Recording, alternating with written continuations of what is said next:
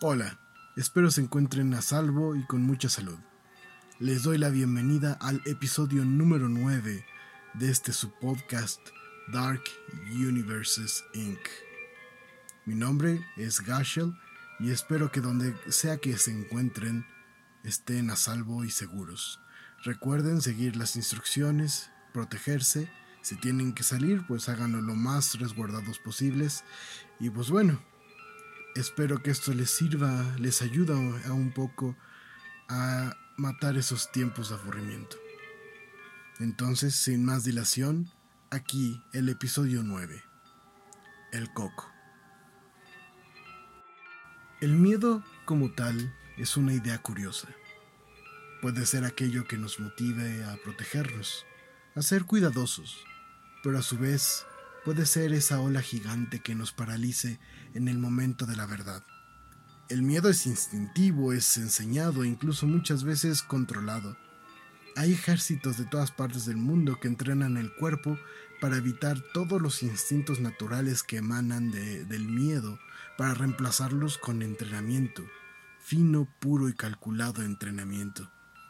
Pero para el resto de nosotros el miedo es una carga con la que tendremos que vivir en algún momento, en algún instante sucinto de nuestras vidas. Muchos dicen que no es héroe el que no conoce el miedo, sino el que no lo muestra. Se nos dice que somos más grande que nuestros miedos y que somos mejores personas por conquistarlos. Pero la verdad elemental es que un ser humano jamás se conoce a sí mismo del todo hasta que no está en presencia del terror absoluto. Ese instante en el que los instintos de huida o pelea se activan, ese momento en el que se decide huir, pelear, o el miedo decide por nosotros y nos paraliza justo donde yacen nuestros pies. Y es curioso que, siendo en una de nuestras etapas más indefensas, nos valemos de, para todo en aquellos que nos trajeron al mundo, sea cuando nos comienzan a criar con el miedo acechante.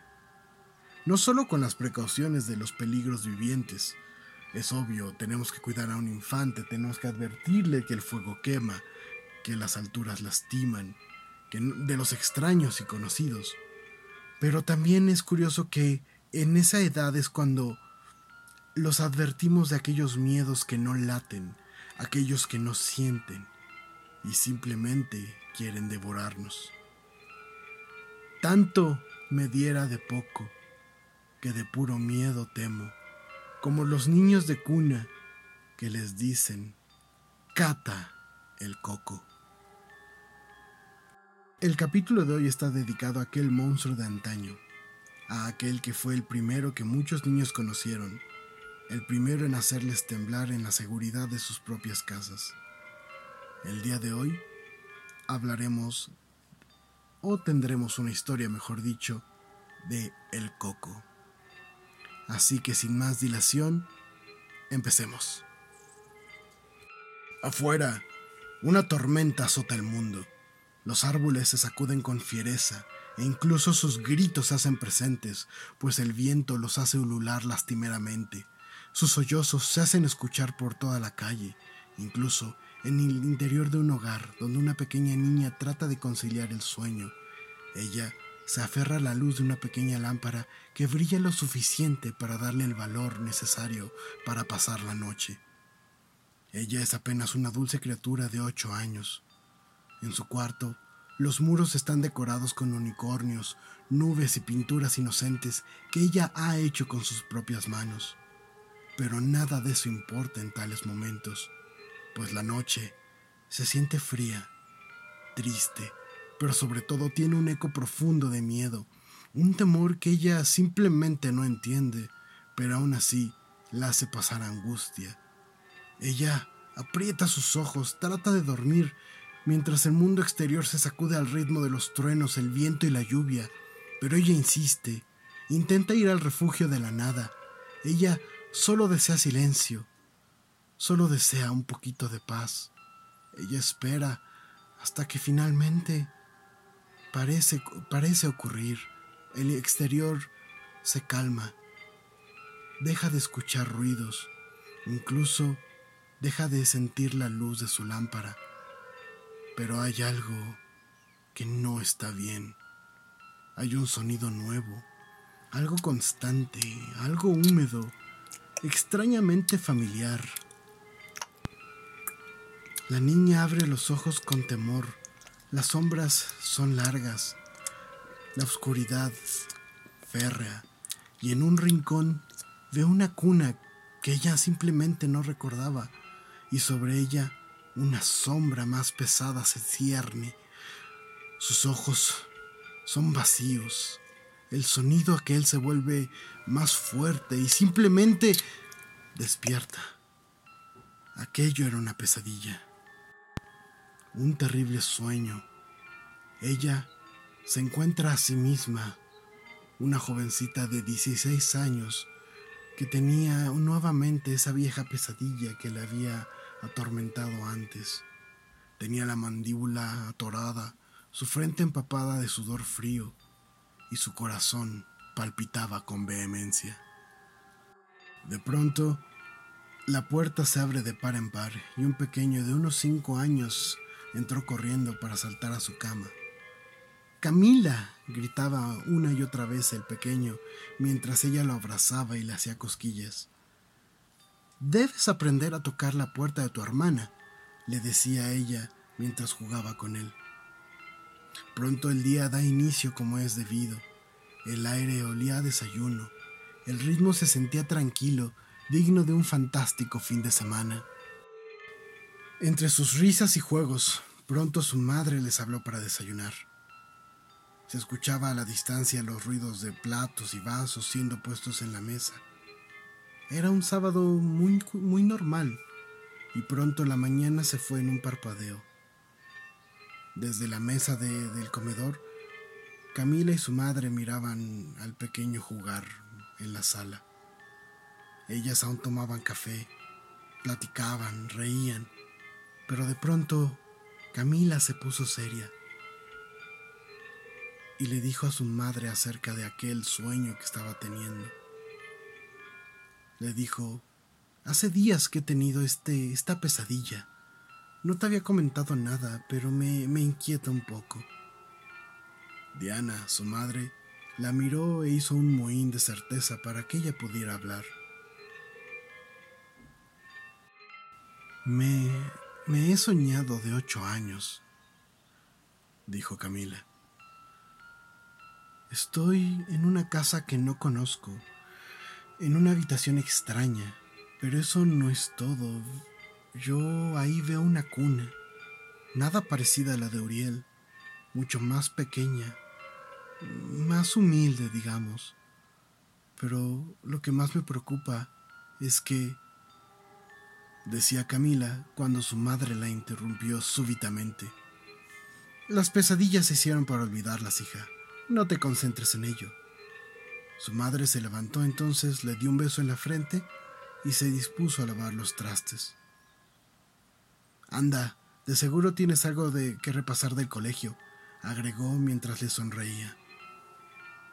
Camila resintió un poco el corte abrupto de la conversación, pero supuso que aquel era un buen consejo. Sin embargo, en ese mismo momento, percibió de reojo a su hermano viendo la tele, pero no solo a él. Una sombra parecía cernirse frente, frente al muchacho, frente al niño, entonces, al dirigir su mirada directa y plena al punto, solo lo vio a él, quien le devolvió la mirada de manera inexpresiva. Ella para sí misma simplemente dijo, Mi madre sabia, es mejor olvidar cosas así. El resto del sábado, aquella sombra, aquel sueño parecieron lejanos. Pronto la noche llegó Camila entró al cuarto de su hermano, donde su madre estaba terminando de contarle su cuento que democráticamente él elegía antes de ir a dormir. Esta noche el cuento era de un gato, unas botas y muchas aventuras. El cuadro era casi idílico. Uriel comenzaba a quedarse dormido, incluso balbuceaba algunas líneas del cuento, hasta que de pronto dijo, Tanto me dieron de poco que de puro miedo temo. Aquellas, aquellas palabras llegaron a Diana de una manera contundente. Ella perdió todo el color, su expresión por un mero instante fue de terror absoluto, pero logró reponerse, lo necesario para que Camila no se diera cuenta, o al menos eso creía ella. Simplemente arropó al niño y se fue. Camila, por su lado, entendía que aquel momento había sido extraño. Y incluso a ella la frase le hacía sentir incómoda, triste, pero sobre todo con un dejo de algo suficientemente parecido al temor. La adolescente decidió que aquel día debía terminar, así que partió a la cama. De camino a su cuarto tenía necesariamente que pasar por la puerta de la habitación de su mamá. Quiso pasar a despedirse, pero le escuchó hablar por teléfono. Usualmente habría ignorado aquello y seguido su camino, pero el tono de su madre sonaba visiblemente alterado, como si tratara de no levantar la voz. ¿No entiendes? Es como con Emilio, decía ella. Camila hubiera escuchado, hubiera deseado escuchar más, pero en ese momento la puerta se abrió de par en par y ella simplemente dijo Buenas noches. Su madre parecía estar a punto de las lágrimas. Tenía esa expresión que solo recordaba de cuando era más niña y aún le helaba los huesos. Duerme bien, Camila, dijo su madre, conservando la compostura para después cerrar su puerta definitivamente. La jovencita trató de ignorar aquel episodio, pero eso le resultaba imposible. Su madre le comenzaba a preocupar. Aquella noche era terriblemente mala para conciliar el sueño, y era precisamente en medio de tales cavilaciones que, avanzada la noche, Camila escuchó un ruido fuera de su habitación. Algo algo estaba moviendo los muebles. Algo parecía estar en la estancia de aquel hogar de una sola planta.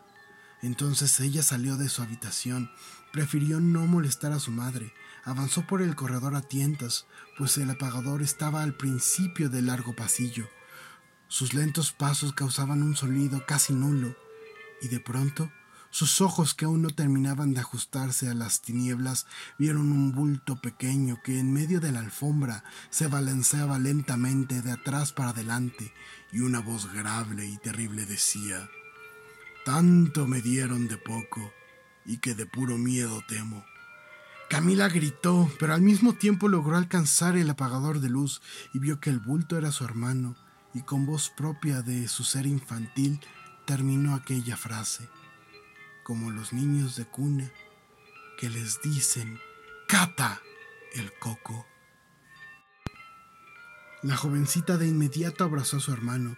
No entendía qué sucedía. Ella había escuchado una voz espantosa, había visto algo más grande entre las sombras. ¿Qué haces aquí, dicho? preguntó ella tratando de no llorar, tratando de no espantar a su hermano. Es que había un ruido raro en mi cuarto. Algo Parecía mascar con la boca abierta, justo como mamá dice que no haga. Camila no entendía, trataba de pensar, pero justo en ese momento sintió una mano fría que le agarraba el hombro. No pudo más que gritar con todas sus fuerzas, más aquello era su madre, que había ido a ver qué causaba tal conmoción. La señora los regresó ambos a sus habitaciones. Al pequeño le dijo que solo era una pesadilla, y a Camila que no debía dejarse llevar por emociones tontas. La joven estaba sumamente confundida, pero no le quedaba más opción que atender las indicaciones de su madre, así que se dispuso a dormir. Pero aquella velada aún tenía algo más que decir, pues fue en el reino de los sueños que las sombras la alcanzaron. Estaba nuevamente en un cuarto extraño. Aquel sitio estaba por completo devorado por las lenguas de la noche pero incluso en senda negrura podía percibir que algo la acompañaba, algo la miraba. De pronto se dio cuenta que había cientos de diminutos ojos que parpadeaban sin cesar alrededor de ella, en las superficies del piso, las paredes, incluso sus ropas. Mas ella sentía que la verdad de esa pesadilla estaba en la cuna. Así que bajó sus pequeños pies desnudos, comenzó a caminar sobre aquellos ojos que parpadeaban sin cesar bajo las plantas de sus pies. Ella quería gritar, pero tenía que llegar a aquella cuna. Algo le impelía de sobremanera, así que sus propios pasos presurosos, aunque anegados de miedo, se desplazaron hasta la cuna, donde había un pequeño bebé. Pero ese no era su hermano. Ese no era Uriel. Ella lo recordaba bien. Ese... ese era otro bebé. Ese era alguien más. Ella estiró entonces los brazos, sintió aquel cuerpo contra ella. Fue entonces cuando lo escuchó. El sonido, un sonido que al principio no pudo distinguir, pero cuando lo hizo le heló hasta los huesos.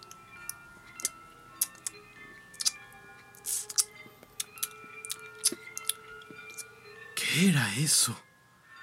Aquello parecía como si alguien estuviera aplastando fruta fresca. Era un sonido húmedo. Volteó de inmediato y detrás de ella había una figura enorme. Ella intentó abrazar a aquel bebé contra su pecho, pues sentía que debía protegerlo. Mas era tarde, pues la sombra ya tenía al bebé. En ese momento ella despertó, su rostro estaba húmedo, una mezcla de lágrimas y sudor, y para su sorpresa su madre estaba ahí con el rostro triste y demacrado. Y simplemente le dijo, volvió, ¿verdad? Entonces simplemente se abrazaron en medio de la oscuridad, atenazadas por el temor. Minutos más tarde estaban en la cocina, con todas las luces de la casa prendidas. Camila no lo comprendía aún, pero su mamá estaba temblando, pero más dispuesta que antes a contarle la verdad. Hace muchos años, cuando me casé con tu papá, todo parecía estar bien. Éramos jóvenes, felices e inexpertos. Por desgracia yo nunca supe que una tipa había puesto el ojo sobre tu padre. Los rumores decían que ella era bruja, que era fanática de cosas oscuras y extrañas. Puras patrañas, pensaba yo, hasta que quedé embarazada y un día me la topé de frente. Te juro, hija, yo no sabía, yo no quería. Ella estaba buscando pelea y yo de tonta caí. En ese momento simplemente Diana comenzó a llorar. Tomaba las manos de su hija pidiendo perdón de manera silenciosa. Ella me dijo cosas sin sentido, maldijo a mi bebé, me cantó una estúpida rima, tanto me dieron de poco que de puro temo, como los niños de cuna que les dicen cata el coco. Y a partir de ese momento algo comenzó a seguirnos, dijo ella con tristeza. Y entre sollozos, lágrimas y jadeos, ella simplemente agregó, algo se comió a mi bebé. Esa tipa me dijo que nunca dejaría que yo tuviera un varón de tu padre. Camila guardó silencio. Estaba horrorizada. Aún sentía en sus brazos el cuerpo frágil de ese niño. Y ella comenzó a sentir temor, ira, todo al mismo tiempo, hasta que explotó diciendo, esa cosa se comió a mi hermano, frente a mí, ¿verdad mamá? Sus palabras eran golpes eran cuchillas en los oídos de su madre, que no pudo más que asentir. Su madre entonces le contó el resto de la historia. Le habló como la familia tuvo que huir de aquel lugar e incluso su padre se había apartado para evitar que otra tragedia ocurriera, justo cuando supieron que estaba embarazada de nuevo, justo cuando supieron que venía otro pequeño. Pero al parecer todo era en vano, pues la criatura había vuelto. Estaba ahí ya en su hogar. Pronto el sol se alzó de nuevo trayendo consigo una esperanza efímera, pero esperanza al fin. Durante todo ese día Diana no se despegó de su hijo. Le hizo la comida favorita de él, jugaron sus juegos preferidos y miraron las películas que a él le gustaban. Era el día perfecto para el pequeño Uriel. Poco sabía, Poco entendía que su madre estaba tratando de despedirse de él, dándole el mejor día de su, de su pequeña y corta vida. Pero Camila tenía otros planes. Ella estuvo todo ese día en la computadora, investigó, leyó folclores, historias, leyendas, todo lo que pudiera encontrar. Aquella criatura parecía tener muchos nombres, el hombre del costal, el coco, la sombra, el tete. Todas las culturas parecían haberlo conocido, y en todas había un factor común, el miedo, el miedo de los niños. No sabía bien qué significaba eso, pero sabía que de esa vaga idea dependía la supervivencia de su pequeño hermano. Para cuando cayó la noche, ella estaba lo mejor preparada posible. Había convencido a su mamá de, de decirle a Uriel que tendrían una, una pijamada en la sala. Todas las luces de la casa debían estar prendidas. Le pidió entonces a su madre que tuviera en brazos en todo momento a Uriel. Ella no sabía qué iba a hacer, pero no estaba dispuesta a quedarse esperando a que el monstruo devorara a su hermano. Todas las luces estaban prendidas, como antorchas de guerra que incitaban la esperanza. Camila estaba aguardando en pie de guerra mientras en la mano blandía un cuchillo, el más grande que pudo encontrar en la cocina. A la vez, su madre y su hermano estaban abrazados en un rincón de la sala, se habían atrincherado entre muebles y cojines, estaban jugando a ser el fuerte, le dijeron al pequeño, quien aceptó sin saber que de ese juego bien podría valer su vida. Las horas comenzaron a avanzar sin mayor dilación. Camila apenas parpadeaba, mucho menos hablaba, la tensión era palpable, el miedo anegaba su corazón, y en ese instante, cuando ella no podía más, todo comenzó. Una a una las luces del hogar comenzaron a reventarse, primero las que estaban a la distancia, poco a poco, como si la negrura estuviera a punto de tragárselos. Una, dos, tres, cuatro explosiones. La oscuridad los cercaba y de pronto... Silencio. Silencio absoluto, salvo por la respiración agitada de la familia. Y ese maldito sonido. Ese asqueroso sonido se hizo presente el sonido que ahora Camila reconocía como la bestia devorando a su hermano. Y ahí estaba la criatura de espaldas anchas, infundada en una negrura terrible, espectral.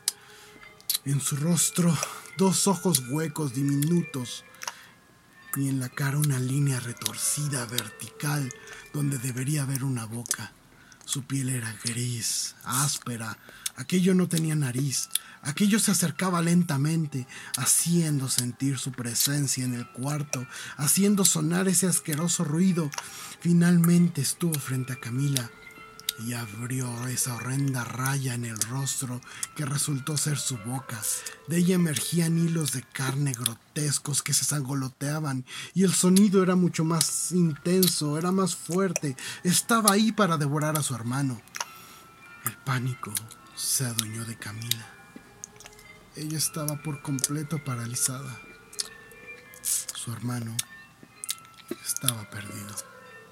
Ella intentaba empuñar el cuchillo, pero era como si este le pesara demasiado, una tonelada incluso. Su madre parecía entregar al pequeño. Todo estaba por terminar. Solo, aquello solo sería algo que recordarían por el resto de sus vidas. De pronto aquella frase estúpida y terrible le, le hizo eco en el cráneo. Tanto me dieron de poco que de puro miedo temo, como los niños de cuna que les dicen cata el coco. Aquella rima estúpida atenazó su corazón mientras veía cómo la criatura reptaba hacia su hermano. Y entonces se dio cuenta. El miedo. El miedo era lo que lo hacía invencible. El miedo lo hacía real. Entonces, con lo último que logró sacar de su alma, empuñó el cuchillo. Logró levantarlo y lo blandió directo a la nuca del monstruo que ya estiraba sus fétidos brazos para alcanzar su presa. Ella blandió con todas sus fuerzas, era el grito de su alma manifiesto. Y simplemente falló. No por falta de pericia, no por falta de valor, sino al terminar de intentar el ataque, la luz volvió. La criatura no era más. Por fin su hermano estaba a salvo. Camila explicó entonces a su madre y a su hermano que mientras fueran valientes, aquello no debería regresar más. El coco, el hombre del saco, el devorador de niños se había ido. Y ojalá fuera para siempre. Les agradezco muchísimo que me hayan escuchado y acompañado el día de hoy. Este fue el décimo episodio de un podcast para Dark Universes Incorporated. Les recuerdo, cualquier comentario pueden mandarlo a darkuniversesinc.gmail.com Agradecemos a Purple Planet Music por su música Children of the Night. Muchas gracias, se despide Gashel y nos escuchamos la próxima vez. Hasta luego.